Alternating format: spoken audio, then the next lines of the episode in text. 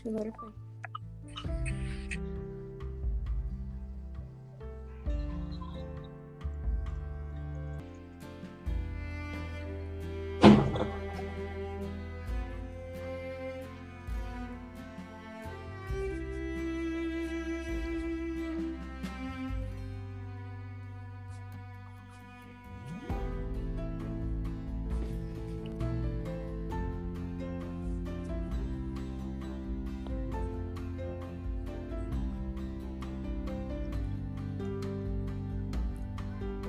Bom dia, bom dia, bom dia. Tá começando mais um episódio do 4D. É, hoje a gente vai falar sobre mais um livro, é o segundo livro que a gente vai abordar aqui hoje. E o livro de hoje chama Claro Enigma, do Carlos Drummond de Andrade. Esse livro ele é da segunda geração moderna, mais ou menos da década de 90. E hoje eu tô aqui com o meu parceiro de programa, é, o Bruno, é, e mais duas amigas da escola, Isabela e a Rafaísa. Bom, eu espero que vocês aproveitem mais um episódio aí. Muito obrigado pela audiência de vocês.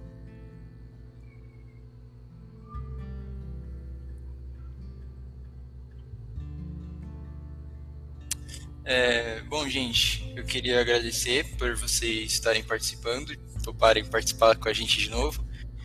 E, assim, para começar, eu queria saber o que vocês acharam do, do livro antes da gente entrar em mais detalhes. Podem ficar à vontade para falar. Bom, Oi. e- Pode falar, amiga.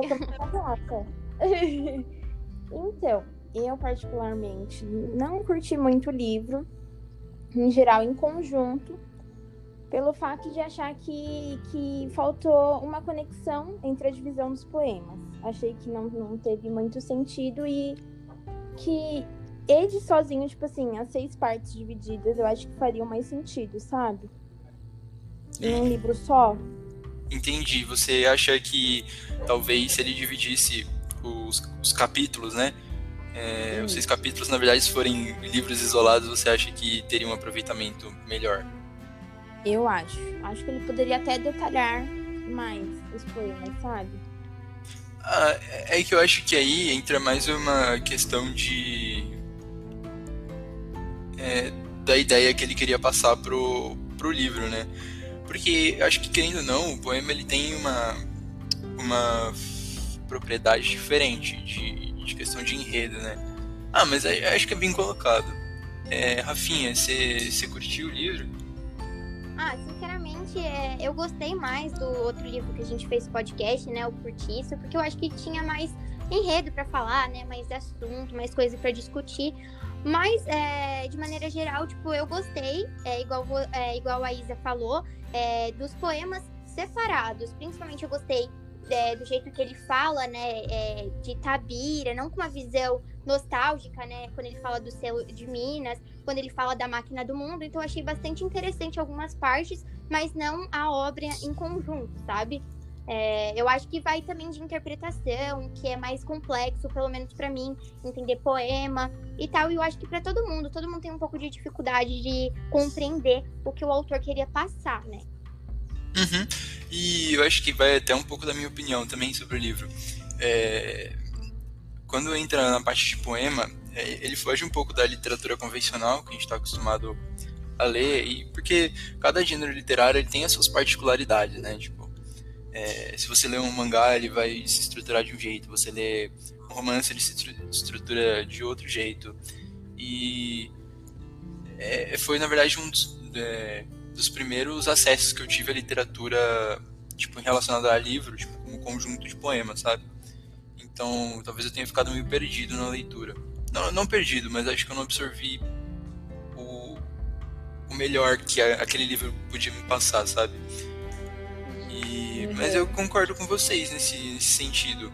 Eu acho que é um livro muito bom, muito sentimentalista em alguns pontos, mas ele, ele peca em alguma coisa. Ele não me, não me prendeu.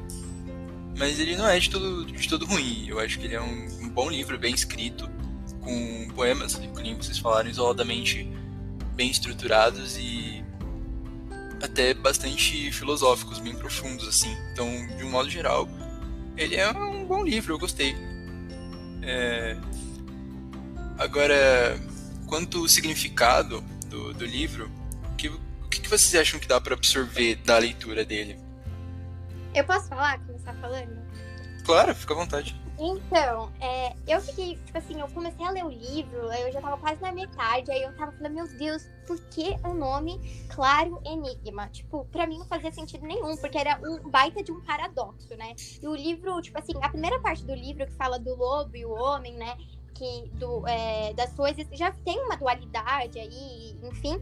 E aí eu fiquei me questionando, meu Deus, meu Deus, meu Deus. E eu só fui entender, tipo, na minha visão, o significado do livro, na quase na última parte do livro, no, é, do poema Máquina do Mundo, né? Tipo, que é bem famoso, muito famoso mesmo. E e eu entendi o seguinte: quando ele encontra, né, a máquina do mundo, onde ele vai tirar todas as dúvidas que ele sempre teve, é, todas as reflexões, tudo que ele poderia é, ter acesso, né, todas as respostas, ele abaixa a cabeça e, tipo, desdenha disso. Então, assim, eu acho que, de maneira geral, é, esse enigma, que seria esse mistério, essa curiosidade dele sobre a vida, esses questionamentos, essas reflexões, eram, é, é o significado tipo, do enigma, né? E o claro é porque, assim, ele sempre soube da resposta das coisas, sabe? Então, meio que ele desdenha dessa máquina do mundo. É, essa é a minha visão, mas eu acho que cada um tem uma interpretação diferente, mas é o, o que eu absorvi. Uhum. Ah, mas é, é, bem válido, na verdade.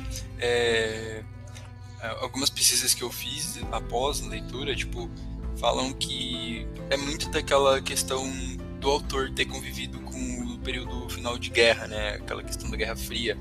E dele se ver dividido entre escolher um lado, né? Que todo mundo estava escolhendo. É, você é de direita ou esquerda? De que lado dessa, dessa guerra você tá? E ele se vê dividido é, essa questão de que ele vê que os dois lados têm defeitos e ele não quer se, se arriscar, né? Ele perde a identidade que ele tem, porque ele é um pouco dos dois. E todo mundo é um conjunto de alguma coisa, né? A gente não é uma coisa só, como personalidade, né? Como indivíduo. E eu acho que ele explora isso no, livro de uma maneira muito, muito gostosa de se ler, tipo, muito boa. Mas é, é o que você falou. Eu acho que como conjunto faltou alguma coisa ali. E, e você, Isa, você tem alguma opinião? Bom, eu acho que sim. O livro. Eu, primeiramente, antes de pesquisar, só lendo o livro, é, eu via que tinha um sentimento dele de insatisfação por trás dos poemas, dos poemas profundos. Mas só que eu não entendia, sabe? Me faltava um negócio, um, um tópicozinho para mim entender. E aí foi atrás das pesquisas que aí eu, eu cheguei à, mesma conclusão que vocês.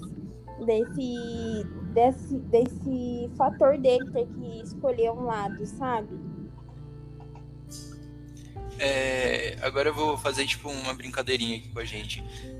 É, se fosse vocês, assim, no sentido de se colocar como o autor, é, vocês ficariam divididas ou vocês entrariam para um lado, assim, tipo, na Guerra Fria? Vocês escolheriam um lado ou vocês ficariam divididas? Ah, eu acho que eu ia ficar muito confusa. Eu ia demorar um bom tempo pensando, né? Se eu ia realmente escolher um lado ou se eu ia ficar dividida. E tu, Rafinha? Eu também acho a mesma coisa, até pela falta de esperança, né? Eu acho que é um momento muito difícil para todo mundo nessa época. Então, assim, eu acho que eu ia ficar bem confusa mesmo, eu ia ter esse o mesmo sentimento de angústia e tal. Mas assim, eu achei meio um pouco difícil de entender. Assim, se você não fazer nenhuma pesquisa, se você não saber de que época é o livro, é bem complicadinho você ter essa compreensão, sabe? Uhum. É, eu acho que a dualidade nesse sentido, nesse cenário histórico, assim, ela, ela é muito presente, né? Então, realmente, seria muito difícil, sei lá, me colocando como um personagem vivendo nesse, nesse período histórico, sabe? De, uhum. Do sentimento todo, sabe? Do, de tudo que tá acontecendo no mundo, tipo, gente morrendo, é, batalhas sendo travadas em tudo que é lugar, gente criando bomba, bomba atômica, sabe? Uhum. Você Só vê... Isso. Você vê criação da primeira bomba atômica, mano. É muito louco isso.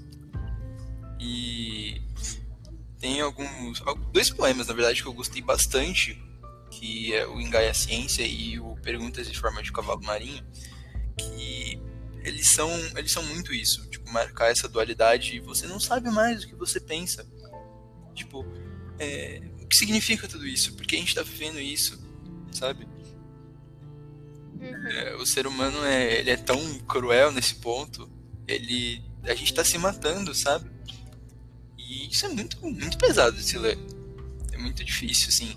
E eu imagino na época que o, o Drummond publica esse livro, o choque que não foi, né?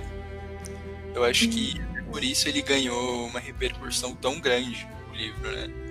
Porque, pô, é um livro obrigatório, então tem, tem uma coisa, Exatamente. sabe? Ele é top. Mas... É, e como modernista, eu acho que ele aproveita muito bem esse gatilho, tipo. O... Sei lá, acho que é isso. É, mas, Rafa, você falou do Máquina do Mundo. É, explica melhor pra gente esse poema. Então, é, de modo geral, foi assim. É, o, o Drummond, né, sei lá, é, ele tava ele tava andando assim, já sem esperança nenhuma. Assim como o livro todo é, de maneira geral, muito angustiado e muito melancólico, né? Então, assim, é, ele tinha esses questionamentos, como eu já disse, e aí é, aparece uma luz, assim, para ele, é, num tom, assim, meio cinza, o céu tava meio cinza, e aparece como se fosse uma luz, eu acho que é isso. E aí ele vê, encontra a máquina do mundo, onde ele poderia tirar, tipo, todas as dúvidas dele sobre tudo aquilo que ele tinha curiosidade mesmo, sabe? Só que aí, tipo, é como se você tivesse uma máquina para saber da mente de todas as pessoas, digamos assim. E aí ele recusa isso, ele abaixa assim a cabeça e tipo vai embora, sabe? Como se o livro inteiro não tivesse falado sobre isso, sabe? Então acho que é bem curioso a atitude que ele toma, sabe? Eu não sei vocês, o que vocês acharam desse, desse poema. É, é bem válido, assim, porque a gente tem falado muito da questão da falta de conectividade entre um poema e outro, e eu acho que, na verdade, o Máquina do Mundo ele vem para agregar, tipo, ele vem como se fosse o centro, como se o, o livro todo fosse trabalhado numa num círculo e o Máquina do Mundo fosse o centro dele em que os outros poemas estivessem só sendo jogados em volta, tipo, dos limites daquele Sim, círculo. sim. E o Máquina do Mundo ele tivesse a função de ligar ele, sabe? Tipo, como um tronco de árvore. E Sim, entendi. dá um significado tipo, muito maior pro, pra esse poema. Que nem você fala sobre. É, é a máquina que dá as respostas, né? Pô, é, ela é as respostas para todas as perguntas que estão nos outros poemas. E o mais legal é que não tem resposta, né? Tipo, ele acaba por estar naquela, naquela máquina, naquela situação, e ele reflete e não chega a uma resposta, porque esses problemas eles não têm. não, Não tem tem resposta resposta. É. da sua forma de lidar com isso e superar da sua forma, né? de Uhum. Exatamente. E é muito isso, a vida é, é absolutamente isso. Você se depara com uma série de problemas que às vezes não estão nem ao seu alcance. Estão sendo definidos por uma pessoa, por uma circunstância maior que você. Você não tem poder de escolha, você só tem que se adaptar daquilo da melhor forma. E eu acho que isso foi uma jogada assim muito, muito boa nesse livro. E dá um peso sentimental para ele muito, muito bom. Eu não sei o que vocês acham. Nossa, eu concordo com tudo que você disse. Juro, eu não tenho nem o que falar pra complementar. Nem eu. O Corse, o, o bom de fazer trabalho com o Corse é que ele acaba com todas as nossas palavras. Exatamente. Né? A gente. pois é. Até a professora fica de queixo caído. Quase que a professora chora. Ah, é sacanagem isso, hein? No meu próprio podcast vocês vão fazer ficar boiolinha? É, é. É, então acho que a gente matando esse. é, vocês têm algum poema que vocês querem trabalhar também? A gente tem tempinho aí. Se vocês têm algum poema que vocês gostaram, a gente pode discutir sobre. Bom, eu particularmente gostei assim, tem os poemas mais importantes no livro, mas eu, assim, por questão de gosto mesmo, amar. Não sei o que. Fala, fala um pouco mais então sobre ele. Bom, o poema, ele em geral, ele retrata muitas dúvidas, né? As questões assim. É, será que eu preciso desse amor ou o que é essencial para mim? Entendeu? É todo um questionamento por trás do poema. São dúvidas também que, assim, não tem resposta. É algo que, tipo assim, eu sou bem angustiada e intrigada. É, nesse sentido, você achou que refletiu a, tipo, a sua pessoa tipo, individual, assim, lendo, que você está passando por situações similares? Você se identificou? Ah, eu, eu acho que eu me identifiquei sim. É, é, é igual você falou no poema Máquina do Mundo, assim, a gente vê aquilo, mas assim, a gente não consegue achar uma solução, sabe? A gente não consegue achar um caminho.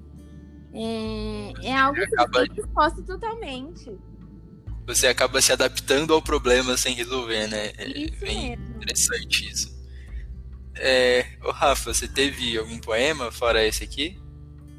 Não, não tenho não. Eu gostei mais daquele Máquina do Mundo mesmo. ah, cirúrgico aquele poema, mano. Não tem nem como. É, eu tenho uh, aqueles dois poemas que eu falei para vocês há um tempinho atrás. Se vocês não se importarem, a gente podia fazer um, uma conversa sobre eles, que tal? Pode ser. Pode ser.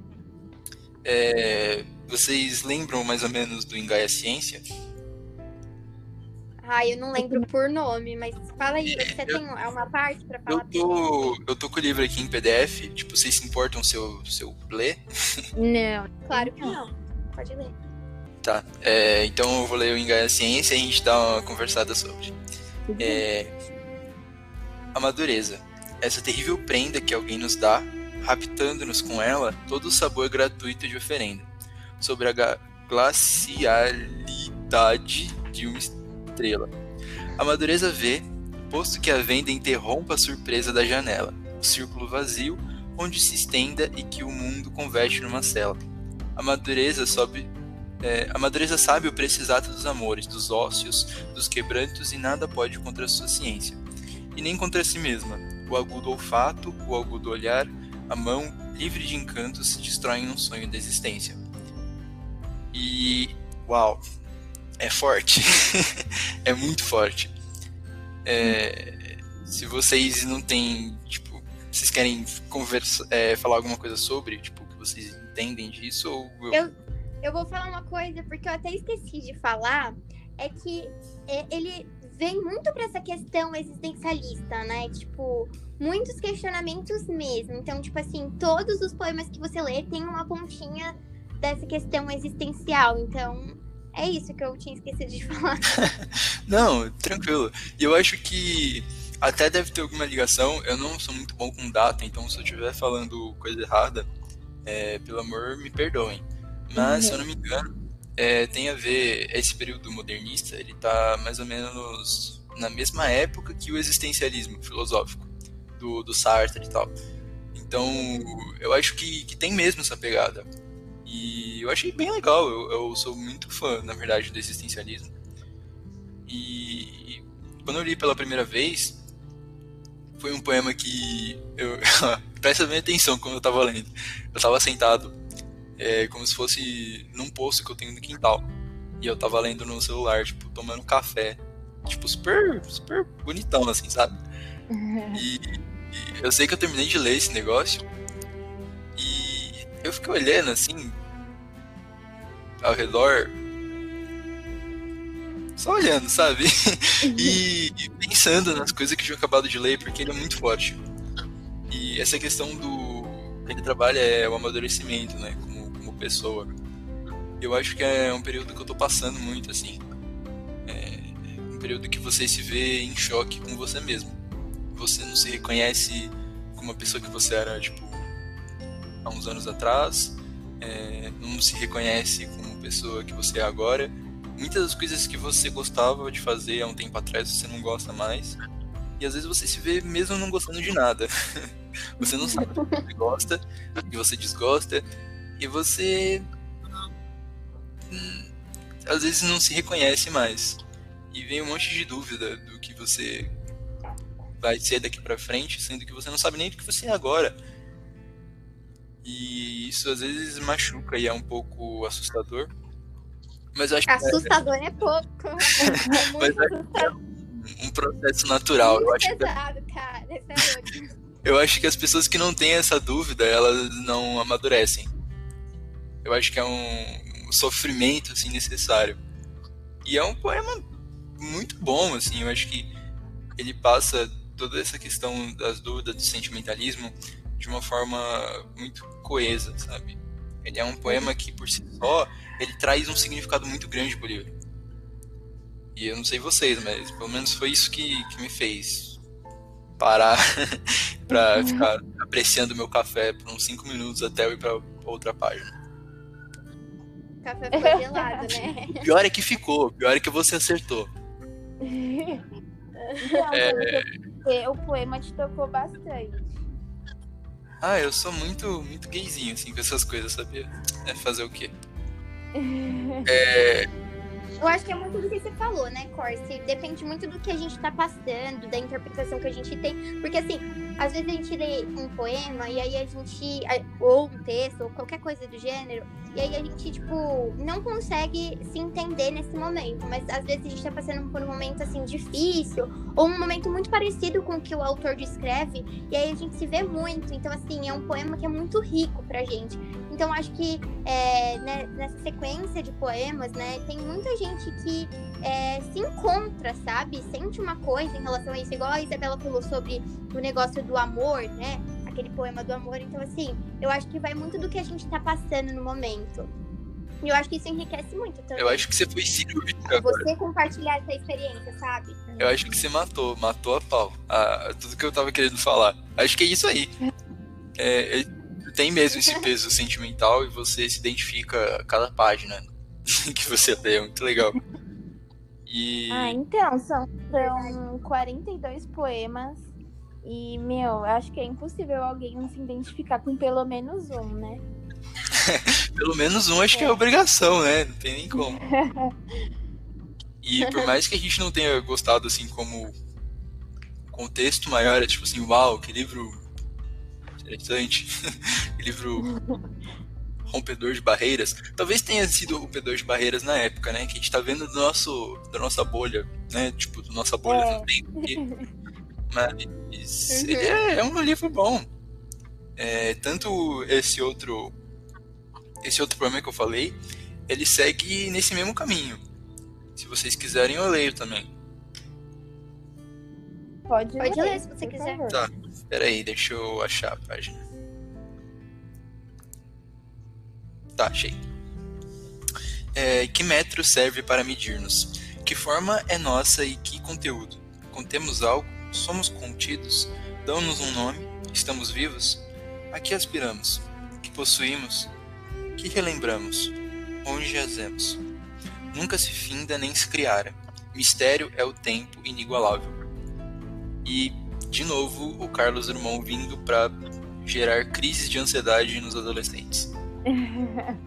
Eu acho esse aqui também é sensacional. Nossa, é muito profundo, é muito né? Forte, né? Tipo, e, e, vem naquela metalinguística do. A cada verso ele tem uma pergunta. E você termina de ler e você não tem resposta nenhuma. você. 16 anos não tem resposta nenhuma para aquelas perguntas ali. Você vai passar 20 anos e você também não vai ter. E obrigado, Carlos Irmão. Tá me fazendo bem feliz. tá me fazendo chorar. tá me fazendo chorar. É aquele negócio. Nossa, que legal. Que legal esse livro. Comecei a ler e saí com depressão. É exatamente. Nossa. E, meu, tem nem o que falar, né? É sensacional esse negócio acho que até agora eu tô gostando mais do livro, né? Porque a gente compartilhando essas experiências, assim, eu acho que tá enriquece muito, até pra gente não esquecer mais sobre isso. Então, eu acho muito legal essa proposta do podcast, que eu nunca mais vou esquecer do Curtiço e nem livro. Exato. Pior é que eu, eu, também, eu também concordo com você nesse ponto. Eu acho que, assim, é, como proposta do podcast, essa sempre assim, essa, do modo geral, sempre foi a ideia é, que eu tive, assim, eu e o Bruno tivemos.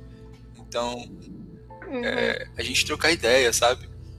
Toda troca de ideia, ela enriquece é, a vida em algum, em algum, algum sentido, sabe? Não tem como você sair sem ter aprendido nada novo de alguma coisa. E eu acho isso muito legal, Verdade. sabe? Você ter contato com, com a cabeça de outras pessoas, num sentido é, literal da coisa, né? Não no pé da letra, porque a gente tá isolado, mas tudo bem. É, é, é, mas no sentido literal é muito legal você conhecer um pouco mais do universo dentro da cabeça dos outros. É muito, muito enriquecedor, assim. E, ah, gente. a gente passou meia hora falando de três poemas, assim, sabe? E vocês acharam que ia ser pouco, mas o tempo voa aqui. Tipo, foi bem rápido. É... Agora eu quero saber, mesmo vocês não gostando, assim, vocês recomendariam, tipo, para outras pessoas? Eu recomendaria. E em que, em que circunstância? Eu, assim, eu acho que depois desse assunto, depois desse papo que a gente teve, eu acho que eu recomendaria Exatamente. muito. Mas assim, tipo, para qualquer pessoa, tipo, para pessoas específicas. Tipo, você acha que, pra que pessoas específicas, né? Senão... É aquilo, é muito daquilo que eu te falei, né? A gente absorve aquilo é, de maneira geral que a gente está vivendo, né? Que a gente entende e, sei lá, a gente se vê nessa situação. Então, então acho que assim, é, às vezes a gente vê uma pessoa que tá passando pela mesma coisa, um, uma pessoa muito amiga da gente e tal. E eu acho que eu recomendaria para essa pessoa, sabe? Se eu conhecesse e soubesse do que ela tivesse passando. Eu recomendaria também, mas também só depois dessa conversa, porque antes. Eu não recomendaria. Justo, justo, justo. É, vocês acham que, como livro escolar também é válido? Tipo, que nem foi proposto pra gente. Se vocês fossem professores assim, não que vocês teriam essa escolha, mas porque ele é um livro obrigatório. Mas se vocês tivessem, vocês passariam, tipo, pros alunos, assim? Vocês acham que é uma boa leitura? Eu acho que sim, sabe por quê? Porque, tipo assim, meu, a gente é jovem e a gente, tá, a gente passa por muito disso, sabe? Por se questionar, principalmente agora, nesse período de questionar o nosso futuro, o que, que vai acontecer, o que, que a gente é, será que a gente é alguma coisa, sabe? Então são muitas dúvidas, muitos questionamentos, e às vezes a gente, pelo menos eu, sou louca de chororô, né? pelo amor de Deus, porque é misericórdia. Mas assim, eu acho que é muito importante, principalmente para alunos do ensino médio. Então, tipo, quase, tipo assim, se for recomendado para a escola, que é o livro obrigatório, como você disse, é, da FUVEST, inclusive e tal. Mas assim, é, eu acho muito importante é, para a gente ter esse conhecimento, para a gente, sei lá, para a gente, além de estar tá adquirindo conhecimento, se ver nessa situação, sabe? Enriquecer com isso para a vida e não só para uma prova. Inclusive, acho que esse é um do, dos maiores dilemas que eu tenho comigo mesmo. É, eu vou estar tá fazendo isso porque eu vou ter que fazer a FUVEST, eu vou ter que fazer o Enem, ou eu estou fazendo isso por mim mesmo, sabe? Às vezes, no, né, nessa etapa da vida que a gente está, a gente se questiona do que a gente está fazendo e por quê, né? Será que eu estou sendo o Gabriel totalmente aluno que não sabe o que é da vida?